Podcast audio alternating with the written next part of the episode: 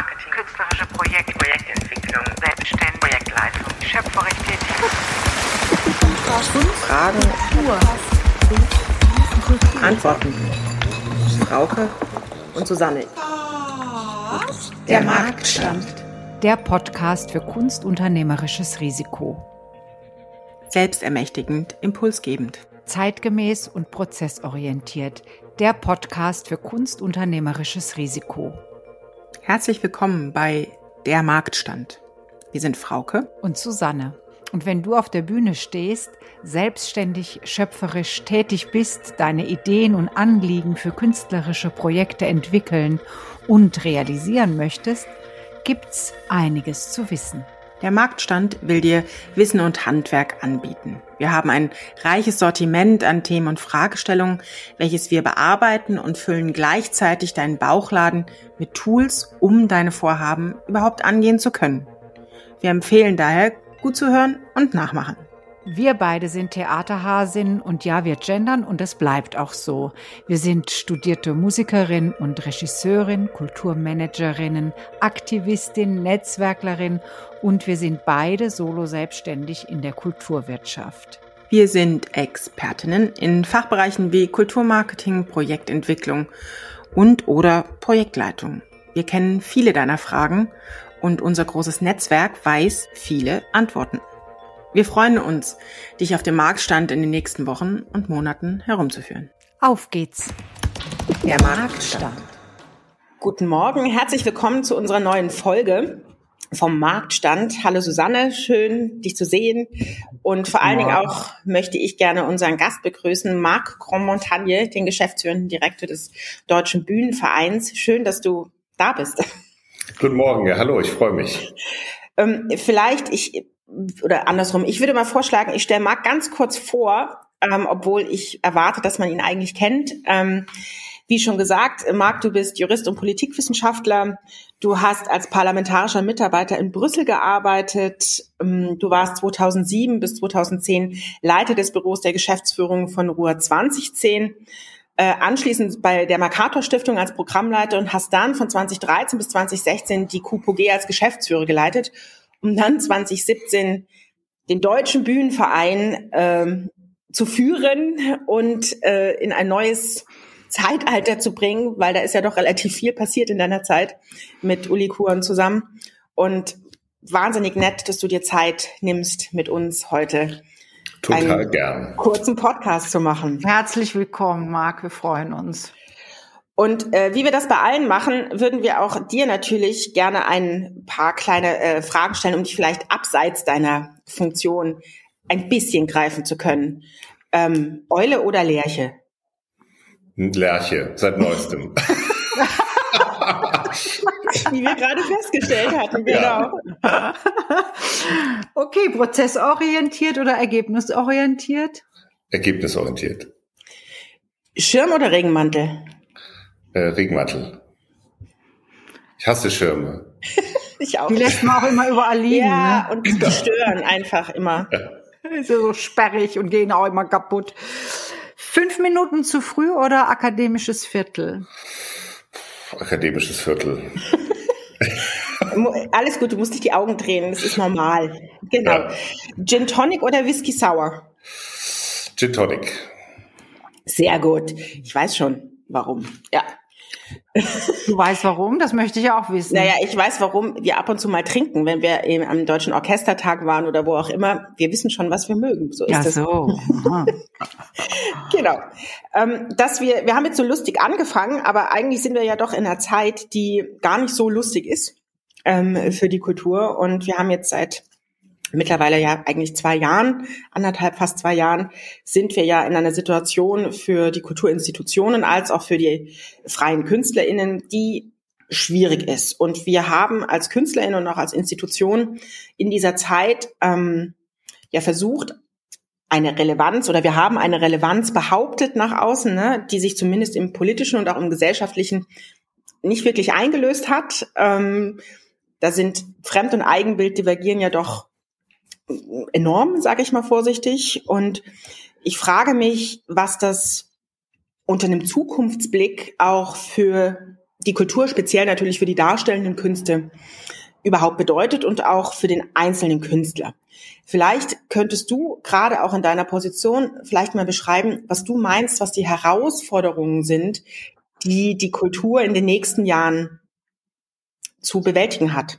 Sowohl die Institution als auch die Freien natürlich.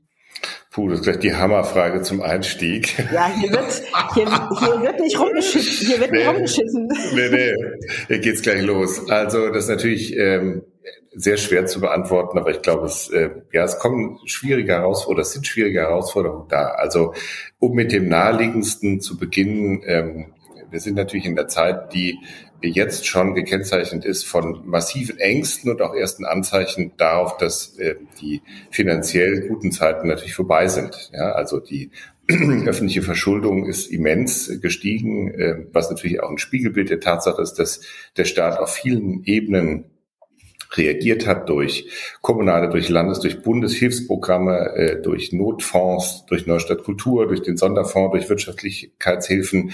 Das ist ja auch alles erstmal ziemlich gut, weil wir auch wissen von vielen anderen Ländern, wo das alles verspätet oder gar nicht stattgefunden hat. Das heißt, da war es natürlich ein knallharter Schnitt und wir haben zumindest, glaube ich, doch in der guten gemeinsamen Anstrengungen auch die letzten Jahre es geschafft, ähm, durch gezieltes Lobbying, durch viele Gespräche mit der Politik auch das Geld dahin zu bringen, wo es notwendig ist. Dabei sind natürlich die öffentlichen Kulturinstitutionen im Moment noch ein bisschen besser raus. Ich sage im Moment natürlich, weil durch die öffentliche Forderung sich das Problem zeitlich erstmal verlagert. Aber es gibt natürlich schon erste Kommunen. München hat so ein bisschen den traurigen Anfang gemacht. Äh, viele andere führen im Moment Diskussionen. Es werden im nächsten Jahr viele Kommunen mit Doppelhaushalt ihre Haushalte neu bestimmen. So, das heißt, ähm, da wissen wir, wie die Situation ist. Äh, es wird zu Einsparungen kommen. Kultur ist eine freiwillige Leistung. Das wird zu Debatten führen. Das heißt, viele Dinge, die wir in den letzten Jahren geschafft haben, also in der Zeit zwischen 2010 und 2020, die von massiven Steuereinnahmen der öffentlichen Hand äh, gekennzeichnet waren, sind natürlich oder kommen jetzt in einen Verteilungswettbewerb. Und das wird schwierig werden, weil da sehr viele parallel liegende Herausforderungen gleichzeitig nicht mehr in derselben Geschwindigkeit handhabbar sind, was eine große Zukunftsfrage ist.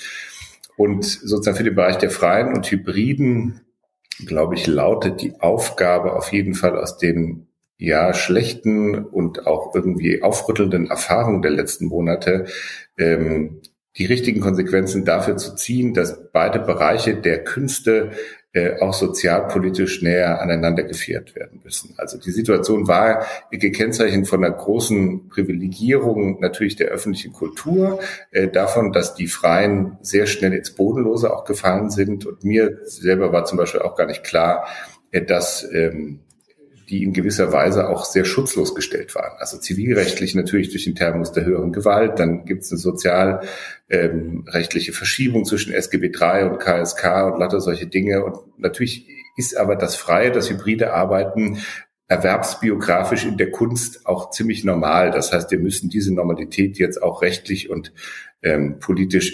nachinstitutionalisieren und auch irgendwie gucken, dass wir nicht äh, sozusagen die beiden Teile der Szene da gegeneinander ausspielen. Das wird eine große Aufgabe, die auch, glaube ich, angekommen ist bei der Politik.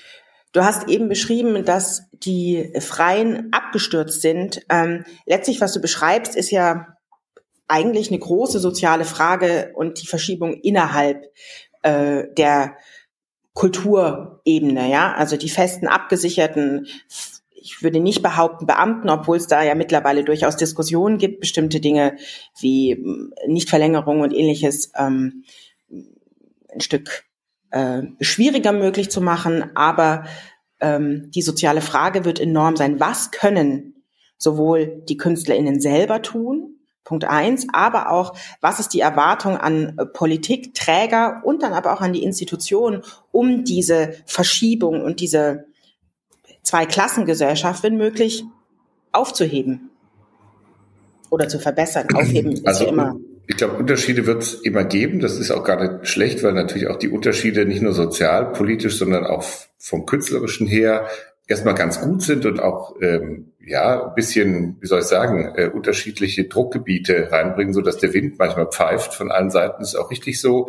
Ähm, was aber natürlich nicht geht, ist, dass man sozusagen eine grundlose Schlechterstellung von Leuten hat in einem System. Wir sind ja alle aufeinander angewiesen. Ja, es gibt keine Produktion mehr bei den Institutionen, die ohne Freie auskommt. Ähm, die Freien haben, glaube ich, auch ein Interesse daran, dass sie eben Aufträge von unseren Institutionen bekommen. Und die Politik ähm, ist äh, in der Situation, dass sie sich um beide natürlich kümmern müssen, weil die Künste von beiden Teilen eben oder von diesen verschiedenen Arten eben auch ähm, eben lebt. So und äh, da gibt es einfach Unterschiede, die sind nicht erklärbar und die sind auch nicht sinnvoll. Und das einander zuzuführen, um zu gucken, ähm, also wie kann man sozusagen verhindern, dass ein Teil komplett abstürzt, während der andere vielleicht ähm, doch gut geschützt durchkommt, da, da gibt es erstmal Punkte, die man aneinander auch angleichen muss, weil das natürlich auch ansonsten spalterische Tendenzen in der Szene hätte und natürlich nur vom Standpunkt der eigenen Leistung her auch nicht zu erklären ist. Insofern, äh, das müssen wir miteinander machen. Also der Einzelne kann seine Stimme erheben und kann darauf hinweisen. Äh, Verbände wie der Bühnenverein müssen auch ein Interesse daran haben, dass sie mit den Leuten, die nicht ihre eigenen Mitglieder sind, aber die zum System dazugehören, nämlich alle Freien, auch ähm, ja, Rahmenbedingungen finden, die verträglich miteinander sind, weil natürlich auch die soziale Frage nicht nur bei uns in den Tarifverträgen eine Rolle spielt, sondern auch das ganze System betrifft. Und die Politik kann erwarten, dass wir ähm, vielleicht gemeinsam auch Lösungsvorschläge an dieser Stelle unterbreiten, die sie dann umzusetzen hat. In dem Zusammenhang würde ich gerne noch mal eine andere Frage stellen. Es ist ja so ein bisschen die These von der Marktstand, dass wir in Zukunft ähm, aufgrund der Situation höchstwahrscheinlich mit mehr freien Künstlerinnen und Künstlern zu rechnen haben, was ja auch das, was du gesagt hast, im Endeffekt bestätigt. Ähm, die sind arm, die Gewerkschaftssteuern, äh, Gewerbesteuern sind ähm, äh, eingebrochen. Ähm, wir werden neue Haushaltsverhandlungen führen. Ähm, es ist vielleicht, das wäre jetzt die Frage, damit zu rechnen, dass ähm, vielleicht auch ähm, manche Theater schließen müssen und somit Künstler, die jetzt in einer Festanstellung sind, in ähm, die freie äh, Arbeit wechseln müssen. Würdest du das, ähm, diese, diese, ja, weiß es gar nicht, ob es nur eine schlechte Botschaft ist, würdest du die mit uns teilen? Ist schwer zu sagen. Also ausschließen kann man gar nichts in diesen Zeiten. Natürlich äh, sage ich als Geschäftsführer und Direktor des Bühnenvereins, dass ich das nicht gut finde, ja, und vertraue auch mal ein bisschen darauf, das ist jetzt gar nicht äh, zynisch gemeint, dass äh, die eigenen Beharrungskräfte da auch einen gewissen Schutz mobilisieren. Also dass der Vor- und der Nachteil von Institutionen ist ja, dass sie eben sehr beharrlich sind, auch in ihren Rahmenstrukturen, auch durch Tarifverträge, durch Arbeitsverträge, durch Förderungen. Äh, das mag für den einen oder anderen ein Dorn im Auge sein. Es hat uns aber auch in den letzten Jahrzehnten vor vielem bewahrt. Ja, also weil natürlich die Theater, die Musiker, die Künstler sind immer noch da an verschiedenen Stellen. Das entbindet sie nicht von, von Veränderungsnotwendigkeit, aber es ist auch erstmal ein Schutz, der für alle gut ist. Also ich erinnere mich daran, dass die Kulturstiftung des Bundes ja mal mit dem, ähm, äh, wie heißt das Programm, jetzt muss ich selber nachdenken, äh, 360 Grad, also das, was die Freien und die Institutionen zusammenbringt. Eine der, der banalsten und doch so wichtigen Erkenntnisse war, dass es freie Szenen also starke freie Szenen immer dort gibt, wo es auch starke Theater gibt und umgekehrt. Also daran merkt man, dass diese beiden Teile auch symbiotisch aufeinander angewiesen sind und das ist eine große Stärke und die auszubauen und die nicht gegeneinander auszuspielen, das halte ich für eine ganz wichtige für eine ganz wichtige Aufgabe. Trotzdem, äh, da hast du natürlich recht, die Arbeitswelt verändert sich, übrigens im Gesamten, nicht nur in der Kunst, äh, dass Institutionen an vielen Stellen eine geringere Rolle spielen als früher und das Freie, das Selbstbestimmte, das Digitale, das Hybride Arbeiten, auch hybride Erwerbsbiografien normaler werden. Das ist etwas, wo mit die Politik, womit der Staat sozial und ordnungspolitisch umgehen muss. Da tut er sich manchmal selber ein bisschen schwer mit. Und insofern leiden die Künstler unter etwas, worunter auch viele andere Berufsgruppen leiden, dass nämlich da sozusagen die Realität schneller ist als der, das Korsett an, an Rahmenbedingungen dazu. Und das muss sich ändern. Und ich glaube, nur um das schon mal nicht unerwähnt zu lassen, das große, also natürlich sind die Kommunen ähm, in einer Situation, wo das Geld fehlt und die öffentliche Hand. Trotzdem muss man auch nochmal sagen, es ist ja Geld da und der Betrag, den die Kunst für sich in Anspruch nimmt, ist ja gering. Also wir meiner Meinung nach lautet das Hauptproblem eigentlich die, wie kann man oder welche Relevanz hat Kunst in dieser Gesellschaft? Was will eigentlich diese Gesellschaft? Ja? Und was müssen wir tun, um ja auch, auch eine gewisse Relevanz eben erfahrbar zu machen in der Gesellschaft? Und da sehe ich schon große Wechsel, also ähm, auch ein, eine, eine zunehmende Verständnislosigkeit für, für Kunst an sich, also für Zwecklosigkeit von Kunst. Es wird sehr viel, wird heute äh, über, äh, also über, über Verzweckung gesprochen, über Änderungen. Also es kommen lauter Querschnittsthemen, die natürlich wichtig sind. Ja, Geschlechtergerechtigkeit, Nachhaltigkeit, Klimafreundlichkeit und so weiter und so fort.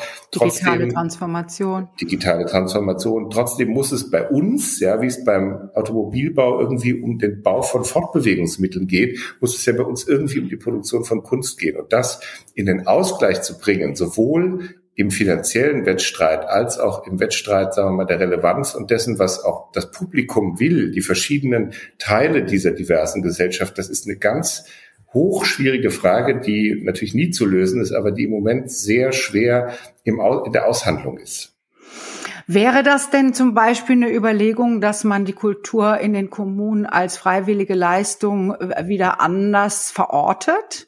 Also dass es, dass es keine freiwillige Leistung mehr ist? Nee, glaube ich nicht. Also das sind mir, das sind mir zu plakative Lösungen. Es gibt ja immer die drei Standardforderungen vor jeder Bundestagswahl. Wir brauchen einen Bundeskulturministerium, wir brauchen Kultur als Pflichtgabe, Aufgabe und dann jetzt die Kultur als Staatszielbestimmung. Das ist alles gut und schön. Ich erinnere nur daran, dass auch der Umweltschutz in Artikel 20a eine Staatszielbestimmung geworden ist vor 20 Jahren. Trotzdem kann man jetzt nicht behaupten, äh, dass irgendwie, äh, also wir vor lauter Umweltschutz gar nicht mehr wissen, wohin damit. Also ich glaube, die Relevanz dafür, dass, dass Menschen Kunst wichtig finden, dass die Politik Kunst wichtig findet, die müssen wir selber erstreiten. Und äh, das können wir niemand anderem übertragen. Am Ende helfen natürlich solche Dinge an bestimmten Punkten. Sie können aber nicht etwas ersetzen, was nicht von innen kommt. Also genauso wenig wie Verbände erklären können, warum Theater wichtig sind, kann eine Staatszielbestimmung ersetzen, ähm, was nicht durch den Aushandlungsprozess selber zustande kommt. Und ich habe das schon oft gesagt, die überzeugendste oder die einzige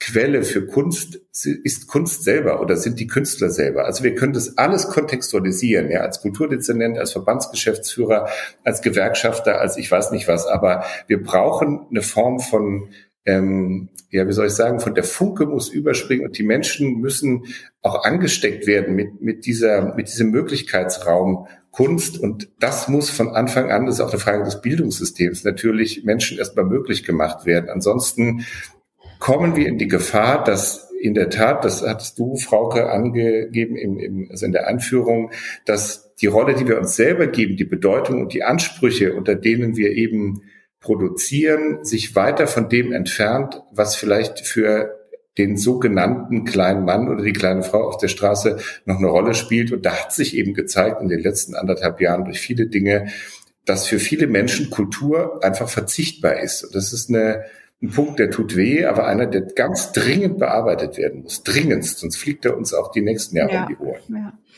das, was du beschreibst, jetzt sind wir ja bei, ich sage mal, bei den großen Themen, ne? Also jetzt sind wir ja bei der, bei der Gesamtfrage, was ist Kunst in einer Gesellschaft wert? Ähm, und wie kann der Künstler, die Künstlerin, die Institution, die Kunstschaffenden, Kunsterschaffenden es hinbekommen, dass die selbstgefühlte Bedeutsamkeit sich in irgendeiner Form widerspiegelt in den gesellschaftlichen Prozessen. Mm. Du hast in den letzten zwei Jahren mit vielen KünstlerInnen gesprochen. Wie machen wir denn das?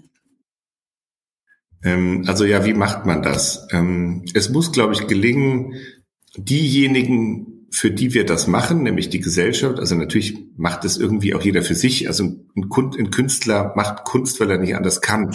Und das macht er für sich, aber er macht es auch für alle anderen. Und das, was er macht, ist auch für alle anderen gut. Und das ist eine schwer vermittelbare Botschaft geworden in der Zeit, die sehr stark rational misst. Man kann Kunst als ephemeres, als immaterielles nicht einfach rational messen. Ja, also die alte Frage der kulturellen Bildung, wie viel Geige muss ich ins Kind reinstecken, damit es in Mathe von einer 5 auf eine 4 kommt, ist völliger Unfug und Schwachsinn. So kann man da nicht rangehen, sondern die, diese Räume an sich, äh, die ja eine demokratische Bedeutung haben, weil der Grundgesetzgeber hat ja die Kunstfreiheit in denselben Artikel wie die Meinungsfreiheit gesteckt und es ist damit zu den politisch essentiellen Grundrechten gepackt. Das hat ja eine Bedeutung, die waren ja nicht blöd.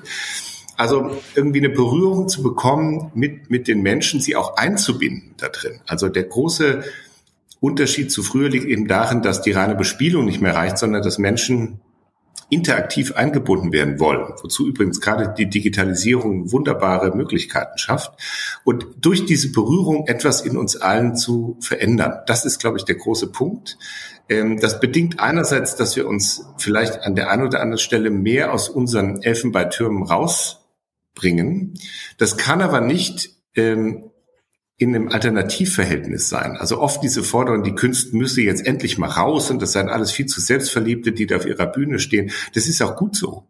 Also ein Auto lässt sich auch nicht dadurch bauen, dass ich 100 Leute interviewe, was in so einem Auto dran ist. Dann habe ich irgendwie so ein Ding mit 100 Teilen, was nicht fahren kann, sondern wir brauchen ja auch in der Kunst auch einen Raum, der sozusagen auf Augenhöhe reflektiert. Also ne, du brauchst auch den Austausch, den Diskurs unter Künstlern. Der ist natürlich versponnen, der ist irgendwie vielleicht ein bisschen fachverliebt oder selbstverliebt. Das ist auch gut und richtig so, weil daraus werden Impulse gezogen, die man für die eigene künstlerische Arbeit umsetzen kann. Aber die, die Balance zu finden zwischen der Einbindung äh, der, ähm, wie soll ich sagen, der Bedarfsabfrage, auch dem der Sensibilität gegenüber denen, für die wir das machen und den eigenen Fähigkeiten immer wieder neu herzustellen und auszuhandeln. Das ist die große Aufgabe.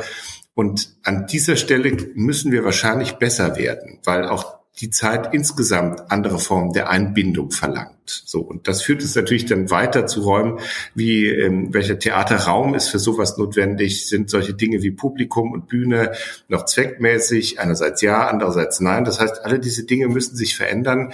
Ich warne aber davor, das ist in Deutschland immer eine große Gefahr, die Generallösung zu suchen. Die wird es nicht geben, ja, sondern es gibt hunderttausend verschiedene Sorten davon, Theater zu machen. Es gibt Musik, es gibt Tanz, es gibt Oper, es gibt äh, Schauspiel, es gibt Performance, es gibt Installationen, es gibt Klein und Groß und Land und Stadt und ähm, es gibt äh, Dinge mit mehr soziokulturellem Inhalt, es gibt hochelitäre Kunstinstallationen, die auch toll sind und die auch ihren Wert haben und all das zusammen macht eben diesen Reichtum erfahrbar und den zu schützen, also auch durch eine Kunstfreiheit, auch politisch zu schützen, das ist eben die Aufgabe und das macht es so wahnsinnig kompliziert auch so wenig fassbar und trotzdem gleichzeitig so kraftvoll. Das ist eine äh, tolle Aussage. Vor allen Dingen, was mich so freut, ist, dass auch an die Eigenverantwortlichkeit von den Künstlerinnen mal appelliert wird. Ähm, die Tendenz ist ja immer, dass man die Veränderungen im Außen fordert. Und ähm, ich denke, das ist ganz wichtig, dass wir ein Stück weit auch ähm, mit dieser Veränderung bei uns anfangen. Nichtsdestotrotz äh, möchte ich nochmal auf Veränderungen ähm, im, in der Institution zu sprechen kommen. Wir hatten das vorhin noch mal kurz ange schon mal kurz angedeutet. Ähm, wir haben auch die Herausforderungen angedeutet, die im Raum stehen. Aber was sind deiner Meinung nach die wirklich institutionellen Veränderungen, die anstehen? Nicht Herausforderungen, sondern Veränderungen. Mhm. Also ich fange mal bei uns selber an und bei dem, was wir die letzten Jahre gemacht haben. Ich glaube, eine der ganz großen Zäsuren war natürlich MeToo mit Harvey Weinstein. Und die große Frage, ist der Typ oder das, was da passiert, eben auch bei uns irgendwie an der Tagesordnung oder gibt's das? Äh, das hat auch im Bühnenverein zu einer Reihe von Maßnahmen geführt. Äh, zum ersten wertebasierten Verhaltenskodex, zur ähm, äh, Mitgründung der Vertrauensstelle Themis gegen sexuelle Diskriminierung und Gewalt, zur Verordnung der eigenen Geschlechtergerechtigkeit. Übrigens haben wir bei der Jahreshauptversammlung Ende Oktober nun auch eine neue Satzung verabschiedet, in der die Geschlechtergerechtigkeit auch drinsteht. Also so, sage ich mal, gesellschaftlich zeitgemäßere Dinge, die auch Rücksicht darauf nehmen, dass dann eine neue Generation von Menschen antritt, die wahnsinnig kompliziert ist aus meiner Sicht, die aber auch Dinge einfordern, die einfach scheiße gelaufen sind, ja. Also die, die Idee von Leuten, also der ist so ein Genius irgendwie und der benimmt sich einfach wie, wie der allerletzte. Das sind Dinge, mit, da kann man heute nicht mehr äh, oder das wird nicht mehr akzeptiert und das ist auch gut so, ja, weil das gab man der Zeit, wo die Kunst über allem stand, koste sie, was sie wolle. Das hat auch seinen Preis gehabt, wie man merkt. Äh, den Preis wollen wir nicht mehr zahlen und ähm, ein Theater ist nicht nur ein heiliger Ort der Kunst, sondern auch ein Arbeitsplatz. Da gibt es auch Regeln über Arbeitszeit, wie man sich miteinander benimmt, wer welche Rechte hat. Und das ist auch gut, erstmal eine Normalisierung, die, glaube ich, den Graben, sagen wir mal, zwischen der Institution Theater und der Gesellschaft eher schließt als größer macht. Finde ich ganz wichtig. Also an diesen Dingen, dann ist natürlich ein Riesenthema Klimaschutz und Nachhaltigkeit. Auch die Theater sind da in der Verantwortung. Das soll nicht die Kunst unmöglich machen, sondern die Aufgabe heißt, Klimaschutz und künstlerische Freiheit miteinander zu versöhnen und beides möglich zu machen. Wir haben immer noch einen Fachkräftemangel an verschiedenen Stellen. Wir haben ähm, große Reibereien im Bereich ähm, einiger Tarifverträge, was das Thema Arbeitszeit, Nichtverlängerung, also soziale Sicherung angeht. Das sind zum Teil auch sehr widerstreitende Interessen und ist natürlich auch ähm, getragen, sage ich mal, von einem Movens, ähm, der verständlich aus sich heraus ist, aber der auch nicht grenzenlos gelten kann. Also ein Theater besteht nicht nur aus sozialer Sicherung, sondern auch aus Freiräumen für die Kunst. Auch hier gilt es, eine Balance zu schaffen. Die wird zum Teil sehr unterschiedlich ähm, gesehen. Also wenn Sie sozusagen eine 20 oder 25-jährige Gewerkschafts Gewerkschaftsmitglied haben, der wird eine andere Sichtweise haben als ein 60-jähriger Intendant da drauf. Das ist auch in Ordnung, aber der Weg ist, das miteinander zu versöhnen. Dafür gibt es auch den Bühnenverein. Das ist unsere Aufgabe als Sozialpartner, eine Lösung zu erarbeiten, die von beiden Seiten getragen werden kann. Das machen wir auch. Also da gibt es eine Menge von Dingen, die, ähm, die etwas zeitgemäßer werden sollen. Also die Veränderung der Arbeitswelt, über die wir eben schon gesprochen haben, vollzieht sich auch in den Institutionen. Äh, für junge Menschen ist es ganz wichtig, dass die Dinge nicht mehr so hierarchisch laufen, dass es äh, sozusagen mehr Augenhöhe gibt, dass es mehr Team- und Co-Produktionsgedanken an der Stelle gibt. Ähm, darunter steht, stellt sich manchmal jeder selber was vor, aber auf den Weg zu gehen, also Instrumente auch bereitzustellen, um die Aushandlung vor Ort eben ähm, zu ermöglichen, wie wir das mit dem Kodex zum Beispiel machen, das ist, glaube ich, oder das ist der Gedanke der Zeit. Ähm, aber das sind natürlich zum Teil auch Forderungen, die sehr weit auseinander liegen. Deswegen ist es keine leichte Aufgabe. Das, ähm, ist alles total nachvollziehbar ähm, und, und danke, dass du das nochmal so zusammengefasst hast. Ähm, jetzt ist natürlich eine Institution, ähm, braucht eine entsprechende Führungspersönlichkeit und ähm, entsprechend müsste sich ja vielleicht auch das Bewerbungsverfahren dann diesen Ansprüchen gegenüber modernisieren. Und ähm, da würde ich gerne mal noch deine Einschätzung zu haben, wie das aktuell läuft. Denn wir erfahren und erleben immer wieder, dass dann eben doch alte weiße Männer an diese Position kommen zu einem großen Teil. Und ist die Einschätzung richtig, dass das auch an dem Bewerbungsverfahren liegt? Und welche Kriterien äh, werden da angelegt bei der Auswahl? Das kann ich natürlich en Detail nicht sagen. Das entscheidet jeder Rechtsträger selber. Also da gibt es sehr unterschiedliche Erfahrungen. Also zweifelsohne muss die künstlerische Qualifikation natürlich vorhanden sein. Also äh, trotzdem muss da noch was dazukommen. Also wenn man sich die Größe von ähm, Theatern anguckt, dann ist es sozusagen von 80 bis 1500 Mitarbeitern ist alles dabei. Das heißt, das sind schon auch große mittelständische Unternehmen, die kann man natürlich nicht, äh, nicht führen ähm, wie, äh, keine Ahnung, ein Ehrenamtsvorstand äh, irgendeine Initiative, sondern da, da ist richtig, da ist, gibt es einen Betriebsrat, einen Personalrat, da gibt es Gewerkschaften, da gibt es Regeln, da gibt es eine Verwaltung. Das muss ja, da muss, also das muss auch gekonnt werden, will ich sagen. Und dass auch Führungsqualitäten für so jemanden, der das dann macht, notwendig sind, ist eine Erkenntnis, die eigentlich eine Binse ist, sich aber, glaube ich, an vielen Stellen ähm, so im politischen Diskurs auch erst allmählich durchsetzt. Klingt jetzt arrogant, ist gar nicht so gemeint. Ähm, in der Tat ist das von dir beschriebene Problem vor allen Dingen, glaube ich, darauf zurückzuführen, dass man die Kunstfreiheit vielleicht ein bisschen zu ausufern verstanden hat. Also die, die, das Theater als Ort der Kunst war auch einer, der von der Politik auch in Dingen in Ruhe gelassen wurde, wo sie vielleicht ganz hilfreich gewesen wäre, nämlich in ihrer Rechtsträger- und Aufsichtsfunktion und auch in der Begleitfunktion. Das bedeutet nicht nur, dass ich für die Personalauswahl verantwortlich bin, sondern auch für die Begleitung solcher Führungspositionen. Denn auch Geschäftsführer Intendant ähm, braucht vielleicht auch einfach manchmal ähm, einen Raum, an dem er sozusagen geschützt auch über seine eigenen Dinge redet. Und da wäre natürlich der Rechtsträger der Richtige. Das Problem ist, dass in der Politik wenig Komplexitätsverständnis über das Theater vorliegt. Das ist leider so. Ausnahmen bestätigen immer die Regel. ähm, es gibt auch vielleicht eine gewisse Hemmung, sich an diesen Institutionen ähm, die sich Institutionen anzunähern, weil wir wissen alle, wenn es knallt, sind das sehr emotionale Debatten. Ähm, es ist auch ein ja, ein, ein glaube ich, soll sagen, ein, ein Verliererthema für die Politik, Kulturpolitik und äh, die Führung oder die Personalauswahl von künstlerischen Institutionen kann eine politische Karriere befördern und vernichten. Das heißt, es ist immer ein Hochrisikospiel an bestimmten Stellen.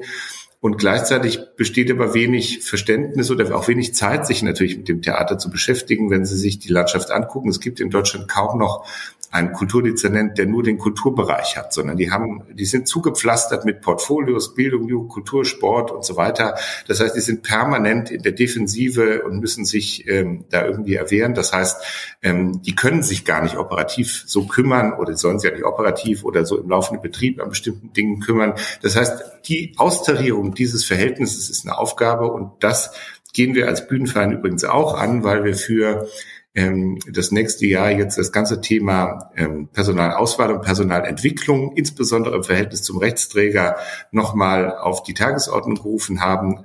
Also wie zum Beispiel kann man den Kodex umsetzen, auch aus Rechtsträgersicht, welche Kriterien sind zum Beispiel erwünscht, wenn jemand äh, eine künstlerische Leitungsposition hat. Es gibt in vielen Kommunen sogenannte ähm, Qualifikations, jetzt habe ich das Wort vergessen, das heißt äh, nicht Führungskodizes, sondern ähm, also das sind so Sammlungen mit so Führungseigenschaften, die allerdings ähm, eher, sagen wir mal, für die anderen städtischen Betriebe gelten. Also sozusagen von der Wertstoff, vom Wertstoffhof bis zum, weiß ich nicht, Straßenverkehrsamt. Die kann man runterbrechen für den künstlerischen Bereich und damit das zumindest mal fassbarer machen. Also man sagt, du bist ein prima Regisseur oder äh, finde ich toll, was Sie da künstlerisch zustande bringen. Aber können Sie mit Menschen umgehen? Wie führen Sie einen 500-Leute-Betrieb äh, und so weiter? Können Sie delegieren? Welche Arten von Führung haben Sie und so weiter? Wie läuft ein Feedbackgespräch? Also all diese Dinge vielleicht nochmal näher zu bringen, sie auch in ähm, gewissen Kriterienkatalogen zu fassen und gemeinsam auch ähm, ja, einen Prozess aufzurufen, damit auch vielleicht sich der Rechtsträger sicherer fühlt bei diesem Thema. Also dass man nicht eine, eine, eine Scheu hat, sozusagen mit ganz normalen Fragezeichen in die heilige Kunst reinzuregieren, sondern auch der Tatsache gerecht wird, dass jemand so ein Haus so führen kann, dass auch die Politik natürlich Ruhe hat. Die will ja auch keine Unruhe haben, sondern sie will Ruhe haben dabei. Und dazu gehören moderne Dinge wie die Tatsache, dass da nicht einer alleine für sich das Verständnis hat, alles zu entscheiden, was übrigens auch Quatsch ist. Das macht niemand. Also dafür sind die Betriebe zu groß. Es gibt meistens geteilte äh, Zuständigkeiten zwischen Kunst und zwischen Geschäftsführung. Es wird viel von Leitungsmodellen geredet. Äh, das klingt auch immer alles ganz toll, aber es erklärt nicht das Problem ähm, der Hierarchie und der Führung. Ja, wenn Sie fünf Leute haben, haben Sie halt fünfmal ein Führungsproblem und nicht einmal.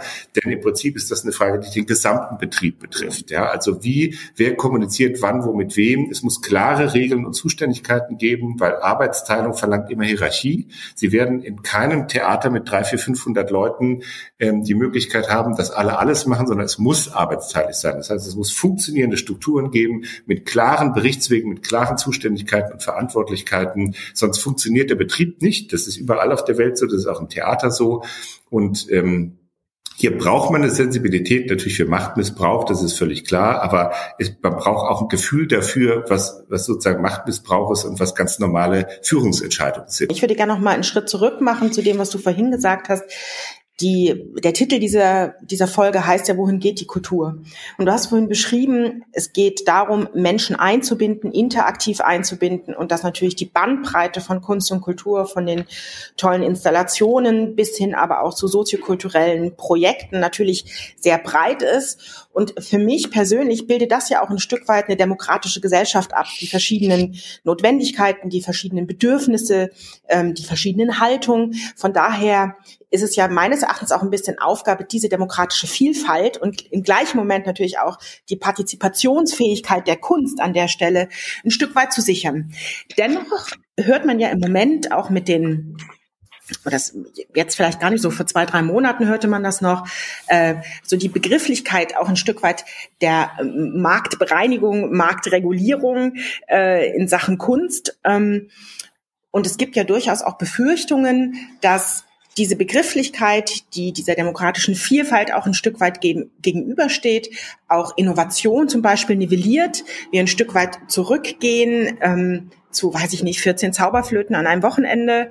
Ähm, und wir so ein bisschen in so ein Potpourri, auch so ein Best-of äh, zurückfallen, weil damit hole ich Publikum, damit hole ich Leute. Ähm, siehst du diese Gefahr oder siehst du eher einen anderen Weg, dass das Bewusstsein der Kunst auch in dieser demokratischen Vielfalt eher auch zu Innovation führen kann? Und wie könnte man diesen Prozess oder kann man den überhaupt ähm, steuern oder kann man den auch ähm, ein Stück äh, äh führen, ähm, um diese Bandbreite und auch damit natürlich ein Stück weit also ich sag's mal blöd, Kunst ist natürlich auch ein Gestalter einer demokratischen Gesellschaft, um das ein Stück weit ähm, auch in den Bewusstsein zu kriegen? Also das Wort Marktbereinigung hat für mich so einen zynischen Beigeschmack, will ich sagen. Ja, also aus einer Situation, die ja am Ende irgendwie eine Katastrophe im Zeitlupenformat ist, ähm, irgendwie zu schließen, na, es gab eh schon zu viele, jetzt sind die immer weg, äh, das ist zynisch, ja, das braucht man nicht. Und ähm, es gibt sozusagen, es gibt, es gibt ja, der, der Kulturbereich ist ja ein Markt, wie alles andere auch. Es ist nur ein Markt, der in Deutschland eben auch durch den öffentlichen Player stark mitgestaltet wird. Aber natürlich gibt es Dinge, die verkaufen sich. Es gibt ja den gesamten Bereich der kommerziellen Kultur. Ähm, das war, galt ja lange mal für die Musicals, äh, für Teile des Musiktheaters, für die bildende Kunst. Und ähm, das ist auch völlig in Ordnung. Also das, was sich verkauft, das gibt es nun mal und das ist auch okay. Ich weiß gar nicht, was daran so schlecht sein soll. Und übrigens darf Kunst unterhaltsam sein. Also diese, äh, weiß ich nicht, diese leidensreligiöse äh, Fabrizierung darauf, dass irgendwas wehtun muss, damit es toll ist, das ist vielleicht so ein deutsches Phänomen. Aber Kunst darf unterhaltsam sein. Ja, das gilt, das sieht man am Broadway, das sieht man an vielen Bereichen auch der Privattheaterszene. Also man darf auch einfach mal einen schönen Abend haben. Ich muss nicht ja. irgendwie danach mich schlecht fühlen. Ja, das darf Spaß machen. Genau. Ja, es ist völlig okay. Ja, so äh, jenseits dessen. So und für die Frage, was sich nicht verkauft, da kommt der Staat auf den Plan. Ja, die Kultur, es ist Aufgabe der Kulturpolitik, etwas zu fördern, was es schwer hat. Es ist Sinn öffentlicher Gelder, genau das zu fördern, was sich nicht verkauft aus einem Kulturauftrag heraus, der natürlich runtergebrochen werden muss und der die Vielfalt, die existierende Vielfalt in seinen Facetten schützen muss, ohne dabei allerdings programmatisch einzugreifen. Das ist ein Ritt auf der Rasierklinge, auch ein verfassungsrechtliches Paradoxon, was man kaum auflösen kann. Trotzdem gilt für jedes Kulturamt in einer Stadt, für die Länder, auch für den Bund, dass man Dinge zu fördern hat, die sich erst, also die vielleicht Ausdruck von Innovation sind, die sich schwer verkaufen, die auch elitistisch sein dürfen oder elitär, nicht elitistisch, die elitär sein dürfen, die auch eine Spitze abbilden, die vielleicht ganz toll sind und die unseren Blick irgendwie anders bringen. So, das hat, ähm, das ist völlig in Ordnung so. Und damit hat man eine Bandbreite erreicht, die irgendwie diesem ganzen Kultur- und Kunstbetrieb irgendwie entspricht. So, äh, das immer neu miteinander auszubalancieren, ist eine Aufgabe, aber es wäre natürlich wenig damit gewonnen, wenn der Staat jetzt sagt, also okay, neue Musik oder neue bildende Kunst oder neuer Tanz verkauft sich nicht, dann lassen wir das jetzt, dafür unterstütze ich jetzt das Musical-Theater, was sowieso schon läuft. Das ist natürlich Quatsch, das ist eine unsinnige Kulturpolitik, die keiner braucht. Äh, die würde auch sich selber nicht gerecht werden. Das runterzubrechen ist auch eine Aufgabe, die dann eben die, die Politik vor Ort leisten muss, zusammen mit der Kunst natürlich. Ähm, aber grundsätzlich ist natürlich bei all diesen Dingen die Einsicht auch für uns zu sagen, also die Intendantgruppe hat ja mal so eine Anzeige, die hieß Theater sind Erfahrungsräume der Demokratie. Äh, da kann man sich jetzt über das abstrakte Wording entweder, also manche fanden das total lustig, so ein Quatsch und so. Ich finde das schon richtig, weil die, die Kunst oder die Theater gehören genau wie die Museen und, und die Opern und so weiter zu den wenigen vorformatierten Orten unserer Gesellschaft. Ja? Also bei allen anderen weiß ich ja, beim Metzger kriege ich eine Fleisch, Fleischwurst, beim Bäcker kriege ich ein Brötchen und ähm, im Autogeschäft kriege ich ein Auto. Aber im Theater bekomme ich halt Kunst oder im Museum. Und ich weiß, gar nicht genau, was mit dem Geld, was da reingesteckt wird, im Moment passiert. Ja, so also irgendwie bei der bildenden Kunst kann ich mir noch ein Bild haben, das hängen wir da ins Wohnzimmer oder ich kaufe das oder so. Bei der Theaterkunst ist es weg nach zwei Stunden. Trotzdem sind das ja Räume, wo wir uns selber begegnen als Menschen, wo wir in gewisser Weise auch demokratische Urerfahrungen machen. Das hat Armin Nassé immer so schön beschrieben, weil er gesagt hat, äh, Kunst ist im Prinzip eine, eine Verdopplung der Welt, ja, weil sie beschreibt die Welt ähm, nicht wie sie ist, sondern mit den Augen des Künstlers. Ja, dieser urromantische Gedanke zu sagen, also ich, äh, ich bringe das aufs Papier oder das auf die, in die Notenschrift, was ich selber fühle und nicht das, was wirklich existiert. Und damit verdoppelt sich sozusagen die real existierende Welt mit einem zweiten Hintergrund. Und so eine Verdopplung beinhaltet immer, dass ich Alternativen aufzeige. Also es ist so, es könnte auch anders sein. Und diese Alternativen an sich, das ist doch die demokratische Urerfahrung, weil sie diesem totalitaristischen oder totalitären Gedanken widerspricht. Es ist so nicht anders. Ja, das unterscheidet ja auch eine offene, eine freie Kunst oder Demokratie eben von, von, von Regime oder Glaubensansätzen, die für sich behaupten, sie wüssten, wie es geht. Und deswegen ist Kunst ist gleichzeitig fragil und weich und schwer fassbar und sie ist trotzdem kräftig, weil sie immer wieder den Ausweg aus der schrecklichen Realität darstellt. Und deswegen wird sie auch so bekämpft in totalitären Regimen, weil sie äh, den Menschen irgendwie zu befreien äh, ermöglicht, vermag. So. Also das, das ist die eigentliche Kraft, die dahinter liegt. Und trotzdem ist natürlich Kunst ein hochfragiles ähm, etwas hochfragiles, was nur kräftig sein kann, wenn man, wenn man sie in Freiheit wachsen lässt. So, und das ist am Ende auch das Komplizierte von,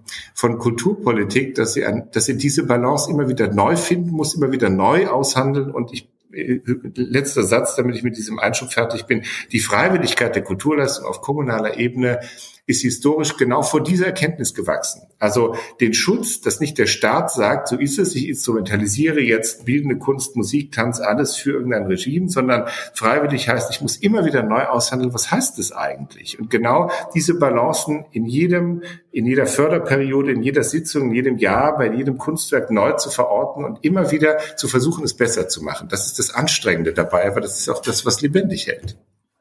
Ja, und das ist natürlich aber auch eine Aufforderung an die KünstlerInnen, das ist auszuhandeln. Ja, also richtig. das, was du beschreibst, ist natürlich jetzt auch eigentlich ein sehr positiver und aufmunternder Ansatz für auch unsere ZuhörerInnen an der Stelle, nämlich auszuhandeln, ähm, Ideen zu formulieren mit Stiftungen, Trägern, Kulturdezernenten, den jeweiligen Kommunen zu schauen, ob ihre Projekte an dieser Stelle eben gefördert werden. Unbedingt, und, ähm, unbedingt.